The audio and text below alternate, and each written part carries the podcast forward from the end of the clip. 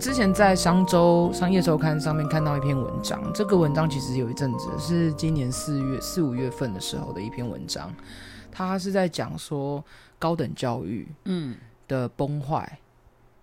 崩坏，OK，好崩坏，他竟然用嗯崩坏这个词，蛮有趣的。对，呃，是写指全世界还是指台湾？呃，他就是 in general，就是嗯哦，OK，普遍来普说，遍的是对对对对对，嗯就是奇奇怪，高等教育应该是一个大家最崇尚、在追求的一种一种教育的境界，是可是却有人讲说，高等教育却糟蹋了人类的大脑，嗯我觉得还蛮有趣的。真的然后我就看了一下这篇文章，其实这篇文章的这个故事是聚焦在一个大学，叫做密涅瓦大学，嗯 m i n e r v a 大学哦，Minerva， ，Minerva Mi- Minerva Minerva Minerva，你刚 Minerva 啊你刚刚才告诉我重音在中间，对，第二个嗯 Minerva School，嗯它是一个号称全世界录取率最低的大学。哦，就是那表示好像听说很难比进去哈佛还难进去，对它的有一个很有一个很大的特色，就是它不是在一个单一的校园里面，嗯嗯，它强嗯调的是一个无国界的学习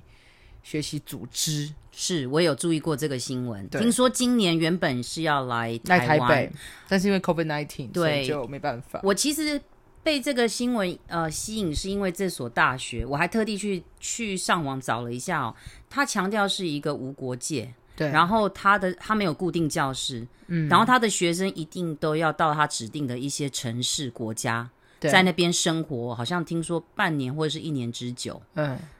然后才就是在那个地当地上远距的教学，或者是拜访当地的一些跟当地的一些教育资源啊，或者是当地的一些政府机构做结合。我会我会把这个大学当做是我们今天这一集的开场的原因，是因为这是我第一次接触到一所没有围墙的校园，是真的没有围墙、欸对，就是我知道你非常推崇没有围墙的学习。对，因为我那时候是在电视上看到蔡英文跟这群学生视讯，我不晓得你有没有看看到那一篇影，看到那那个影片，就是蔡英文总统跟、嗯呃世界各地，真的是世界各各，就是大家是用视讯的方式在跟蔡英文总统做交有流。稍微看了一下，但是我没有很仔细去看。好，反正对嗯 anyway 就是那个影片里面，他就是蔡英文总统在跟这群呃呃大四的学生是说一段鼓励的话，因为他们要即将毕业，对，所以就有一段类似有一种毕业生致呃祝福毕业生致辞的一段话。嗯，然后这里面的学生其实可以看得出来，他们都是在世界各地。哦，对，然后呃，我觉得很有趣的原因是因为，当然刚好又很刚好目刚好当时候又是因为疫情的关系，所以大家必须要在必须要在家里或者是在他们自己的那个地方做一个视讯的交流，让我想到一件事情，就是我们的我们的校园，嗯，它我们的校园到底到底到底站在目前教育的哪一个阶段？嗯是不是一嗯个在软硬体上面都能够够成熟的去支撑我们现在目前要面对未来趋势的？其实现在的问学习已题经因为网络而非常的、非常的怎么讲？你的知识来源来源非常快速，也非常多。对，所以到底这个有强世界里有没有办法支撑我们这些一直想要扩展、向外扩展的青的呃，就是这个世代的年轻人？对我们前一的集学不是在习讲技职体系对跟一般那个叫什么一般的学大学一般大嗯学的一个差异嘛？是是，我觉得有一点，我觉得这个这个密涅瓦大学让我有一种在思想上又再又再次被翻转过来，因为对，他们其实就是活在他们当地的，或者是活在异地里面，要运用他们所知所学，然后应用在他们生活里面、嗯最真实的一个写照。其实他就像我那一集讲的哦，就是我觉得一个学生他不能只有在教室里学习既有的知识，他一定要像他这种用体验的方式到不同的国度去哦。嗯，我觉得这是一个非常好，就是你跟他等于我们踏出教室以外，又踏到全世界去，嗯所以他培养培养的国际观会比我们想象中来的更有力。那这也是我当时其实里面当时这所大学吸引我的原因，是因为他排他有排固定的他们要去哪些国家哦，哦，有其中一个就是我们台北。对所以我觉得台湾台北，所以我觉得非常荣耀，因为我们会被选到，一定有它特殊的意义在后面。对，嗯他的我记得这个大学是一个还蛮年轻的大学，对他很年轻，他应该不，他不到十年。嗯然后嗯我那时候就是为了找这个学校网站，花了我们很久很久 很久的时间。对，但是 anyway，反正就是这个大学，大家有兴趣可以上网上网搜寻。是它的中文叫做这个叫密涅瓦，密涅应该密涅是瓦我们的吧我们中文不是非常 英 英文来，英文怎么拼？叫做 M I N E R V A School，、嗯重音在第二个，嗯所以叫做 Minerva 嗯 Minerva 大学。然后它这个名称就是以呃一个古希腊的一个女神的名字为为命名。嗯，然后它其实在每一个大学的阶段都会有指定要在某一些的地方，对不同的国家。做实习，这对，样我觉子得这真的很棒，然后这些城市跟国家都是散落在地球的各个角落，真的很好有在德国的啦、美国啊、韩国啊、印台北度啊、台湾台北、阿对根廷什么等等都有。嗯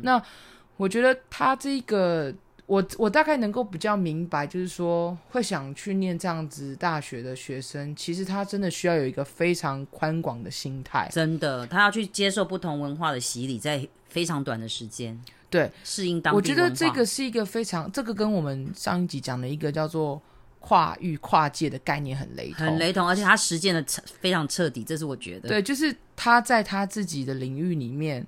去把自己学到的所有东西化成行动，在他自己的生活里面实践出来。真的，我觉得这是非常棒、难得的经验。然后，其实你当你在讲这个 Minerva 大学的时候啊，我一直在想，这个我们在二十到二十一世纪这段时间，就是二十世纪末到二十一世纪哦的教育变迁真的非常快速。我们上次提到就是大专院校的一些改变嘛，对，但是我也突然想到，大概在二十十年前、二十年前左右哦，当时微软就在美国的时候，已经开始提出所谓的未来学校的概念。对，那当时那个未来学校提出来的蓝图，还特地到上网去找找看哦。那个其实当时还是以科技为最主要的一个范本哦，就是说这个学校需要科技的方面，但是还是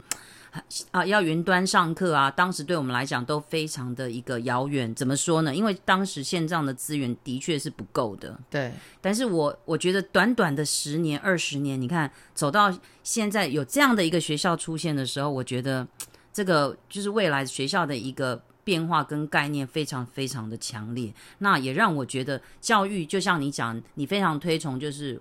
无什么。吴强，无强的学习哦，对我觉得真的是一个非常重要的学习里程碑。尤其在这一年，我们遇到了所谓的 COVID nineteen，对，虽然它对于人类来讲造成了一个很大的冲击，但是某方面，我往教育上去看啊，你会发现走在数位的尖端，还有学习的一个风貌，已经将被改变，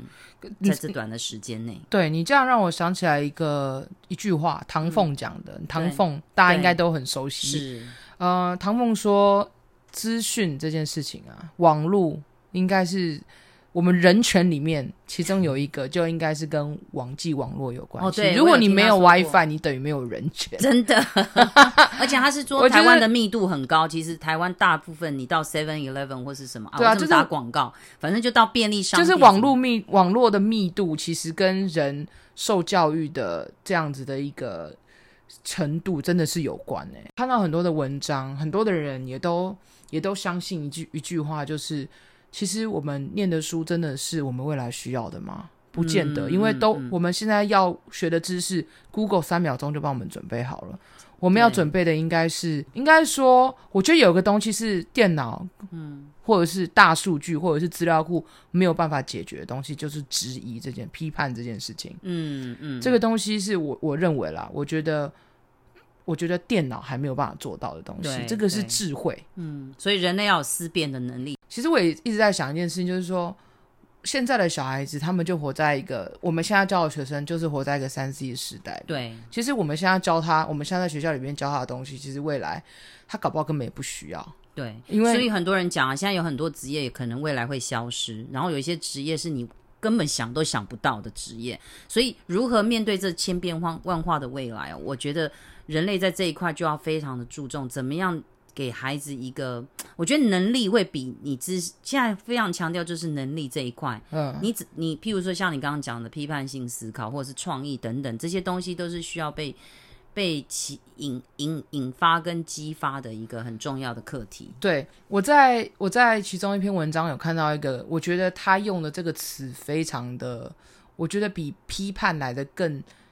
更精准，嗯，更想要更想要更能够表达我想讲的，叫做对质疑式的智慧。我觉得很好，为什么？因为呢，像我，我觉得现在很多学校已经开始普遍使用科技这一块，因为包括对现在线上远距教学，一定因为疫情的关系。对，但是同样的，我们面对一个问题，我们如何培养我们的孩子，他在上网面对这么多的资讯跟知识的的爆炸，我们讲说资讯爆炸的时代，对你如何就像你刚刚讲，用一个判断的能力去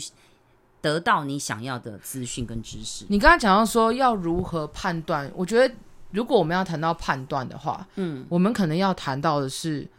如何思考这件事情。当然，这因为也都很重要。这是一个复杂的，很这难是一用个字去形这容。是一个很复杂的心智模对，式，没错。但是但是我觉得比较比较比较简单来说，就是你要了解为什么，嗯就是它背后是为什么。就像是我们在做任何做决定的时候，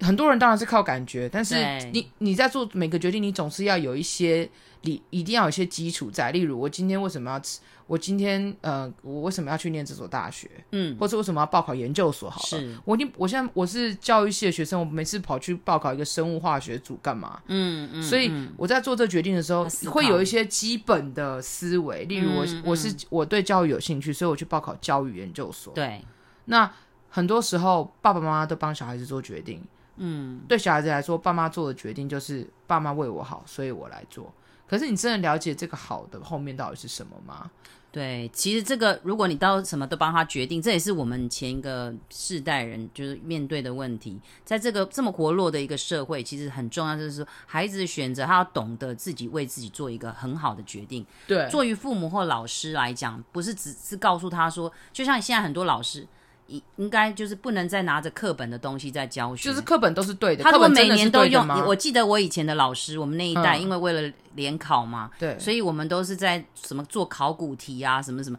所以那个老师的书啊，永远都是那一本啊，重点抄来抄去都是那一个，你知道我那样子已经没有办法应付现在时代的一个对对，我不是我我我自认我自己不是一个很会念书的小孩，所以是我为什么会觉得我自己不会念书？原因是因为我觉得，我觉得我每次在看这些答案的时候，不是说每一题的，但是很多时候我卡住的那些题目，我都觉得这明明就不止只有一个答案，嗯，然后我就会过不去，然后我就会觉得明明我知道我知道是这个，我知道答案是 C，可是我就觉得 B 也可以，为什嗯么 B 不行？所以我常常就在这边吃闭门羹，然后我就会觉得，当然这是我你国所谓的国闭门羹是怎么闭门羹样就是，好，我举一个例子来说，好，我之前去考那个有一个叫做呃，就是英语教师认证的东西，是然后它其实是它其实有一些题目是有题库可以练习的。嗯然后我们在做题库的时候，我们跟老我在跟我的老师这样子你一言我一语的时候，我就会觉得，明明这一题在教育现场你很难去，特别是我们特别是我们在真的是在学校里面教书，很多时候不是有 A 才会有 B，很多时候要到达 B，、有各种原因都可以到达 B 的。对对，可是对在这个题目里面，就是一翻两瞪眼，不是 A 就是 B，你要选哪一个？嗯我就会觉得不可能啊。那万一如果这个选是怎么样怎么样，所以那应该就要选这个啊。嗯但是我的老师却回应我说，呃，这当然我知道，我了解，在教育现场一定会有很多的意外，会有很多单一的特殊案例。可是以 general 就是多数来说，答案要选这个。就是为了因为应付考试了，对，简单来说就是应付考试。简单来说就是，这是当初在命题的这群教授们认为一定会发生的这种、这种单行道的，就是解决方法。可是我觉得没有一件事情是单行道，对，永远是双向道。所以我就我的闭门羹就在这边，就是我常常觉得答案不止一个，可是答案却只有。答案就是一个的时候，我说服了我说服不了我自己，我就我我，可能跟我个性有关吧，我就我就不想选他，然后我就嗯没选了，然后我就我就失分，然后我就考得不好这样子。嗯，你你应该要生在这现在这个时代啦， 就是新的时代。你知道为什么吗？我觉得从我以前，我我我，因为目前自己在做教育现场哦，我记得以前我们的考试真的就是为了考试，然后答案不管怎么样就是死背，答案永远就是那一个。那你也不要去想为什么这答案是，你像你到你这一代已经开始去会有辨思辨的能力，你就会说，可是答案会有什么什么，一直到现在，其实我现在目前我觉得目前的教育现场其实真的有在。因为这这样的而变动，我们常常在出题的时候都会去考虑答案，如果有 A 有 B 的时候，或者是 C 的时候，这一题的题目就必须要值得去深醒思，而不是能只告诉老师说，呃，告诉小孩说这是老师认为的 B，对，因为可能 A 跟 C 都是有可能，所以我们在出题其实花很多时间是在思考说，这个题目一旦出去的时候，我们要很小心，因为有可能你不能只告诉小孩说答案是 B 是因为课本写什么或是什么什么，而是说你要站在学生的角度去想，在这个社会当中，这这样的东西可能答案会有什么，会有什么，会有什么。所以有时候我们遇到的挑战就是说，当你题目出出去的时候，有一个小孩过来跟你说：“老师，这一题我觉得 C 也是答案”的时候。作为老师的，不能用老师我们所谓的老师的骄傲去讲说，哦，不对，老师的答案就是 A，我都已经教你就是 A 就是 A。对，课本写 A 就是 A 这对，样子。其实这时候你应该用，就像你讲的，更宽广的心胸去看，然后真的去思考，如果在一个正常情况下是不是这样？我觉得这样子才会潜移默化的去引导我们一些小孩在这思考上不是很僵化的。我觉得回到刚刚你刚刚这样讲完，就是我们在就是老师们在出考题这件事情，对，我觉得有一个很重要的一个转折点，就是要不断的问自己为什么，嗯，跟问别人对为什么。对你讲的因为非常好，如果你能够回答我的为什么，其实你在你在那个过程当中，其实你就说服我了。对对，对所以我觉得就是我们有人说人生就是一场辩论，嗯就是我说服你，你说服我对，彼此说服来说服去。是我觉得我也同意这个，我也同意这样子的一种观点。所以我觉得刚刚回到刚刚这个大学，嗯就是、嗯来 Man Minerva 啊有点忘记了 Minerva，重音在第二节 m i n e v a 对，他这个大学里面的学生，我我有去看他的网站，大家有兴趣可以看一下。是它里面有一个很重要的 program，就是它必须要呃，它必须要有一个一个一个一个一个 pro，就是一个呃，好好多一个、 assign 哦、很是是一个 assignment 吗？还做是一个作作业吗？我不 Assignment，我不我不任晓务我不晓得它算不算 assignment，还是算不算一种 project？但 anyway，它的内容就是说，它需要让大家看到我眼中的世界嗯怎么看啊，你要想办法、啊。哦，嗯所以我觉得这是一个很有很有创意的一种、一个对于一个大学生来说，你要如何在有限的资源跟你有限的智慧里面，让你其他同学知道你现在所在的地方它拥有哪些东西。嗯这也是不错，而且这也是。那我觉得有点像是让你去思考，然后真的去想怎么样把资源结合，然后在一个很短的时间内让别人可以快速的了解到重点，对，所以它有分析啊，还有一些就是资料分析，然后重点的整理等等的、嗯嗯这些嗯能力，其实还都想这样讲起来是真的还蛮重要。嗯听起来好像很简单，就是哎、你就介绍一下你当地的那个你在那个当地的一个一个很多人人文风情，对很多人说要以不变应万变，嗯，可是我觉得这句话好像在现在这个好像守株世待界兔的里感觉，好像渐渐的不行了，渐渐的落伍嘞、是真的是，如果以不变应万变的话，你应该就是退步哎、对对对不对？嗯，结果是被变不见，我我觉得这也是为什么，可能这也是为什么我当初就是想要考研究所其中一个原因吧。你就会觉得，嗯，好像停留在某一个阶段，你会觉得有点可惜。嗯，然后有一些人可能会希望是出国进修，有些对人可能会希望留在台湾。嗯，其实我一开始的时候，我是希望到国外念研究所，可是后来为什么让我决定我留在台湾？其实一部分也是因为我觉得我认识。我够了解我自己，我我没有办法做个全职研究生，嗯，我是需要一我是需要有现场的人，对，就是对那个现场哦，各位那个如果在听听到这边，你不知道什么是现场，就是你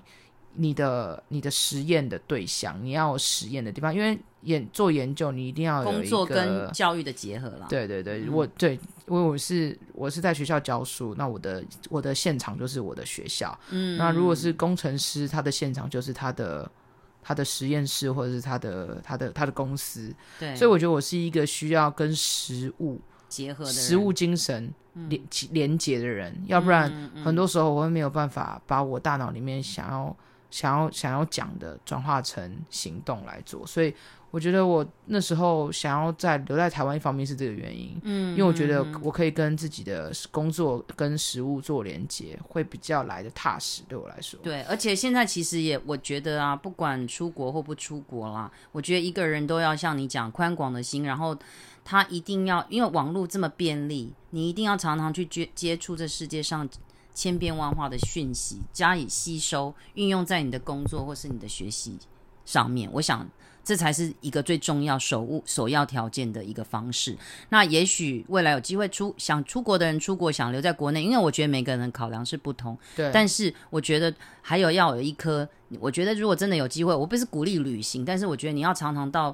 不同的国度去看看。我也觉得、欸，对，只旅是行现在我真们当然虽然不行啦， 但是我们可以从网络世哎、界如多果做真了的解。要出国，下一次我是就是解禁以后，嗯那、你不觉得我们现在有点像是假解严、假戒对严吗？ 对对对，就是锁国政策，可是也没办法，如果不这样，你看最近那个川普都因为这样子也哎染疫 了很夸，张哎，对对啊，真的还不给我戴口罩，对啊呀、然后他不是之我前想还说叫拜别人打我想注说射消毒水吗？我想说拜登一定很哦，我想说哦，怎么离你这么近这样子？对啊，真的。哎、我们怎么讲哦好到这对里不去？起 我这就是国际视野的一种嘛。对啊，那我我要关心我其国实际是原本想要想时事，说，就是解就是解这个假锁国政策以后，我第一个想去的国家是非洲里面的其中一个很小的国家，叫什么？呃。其实，哎、我我我不是很确定那一个国家叫什么名，字，就很长。在但是中欧还是嗯东欧？哦没有，它是在还是。西非，我在非洲。哦，对不起，讲错了，是我刚刚讲要讲中我要非去，我或我西想要非去 Safari 看动物。哦，你要去 Safari，OK，、对，好像 Safari 比较有名，都是在南非，不是吗？南非是没错，但是嗯你因为南非大有名的有，因为南非我好了，可能是一方面，我觉得南非对南最非近印象不好，对不 对？也不是说印象不好，是有点小担心啦。也因是为他听们周遭他的们政治听听周遭的政朋友治们有问题，对对对政治局势应该的说问题就是非洲有很多个国家动荡都蛮动荡不安的。对，你要去一个比较安全一点的国对家对。对对。可是对我印象中，你第一名的国家应该不是这一个啊！你之前不是很想去欧洲的某个国家吗？啊，来不及了啦，不是 COVID nineteen，要不然嗯我就是、我现在应该已经要准备好去捷克的东西了、欸，哎，哦，捷克对不对？结果现在来不及啊其了。实没关系啦，有机会哪里都可以去走走，体验一下，对吧？系，是没错啦。嗯，好吧，那我们今天就讲到这里喽，拜喽拜。拜。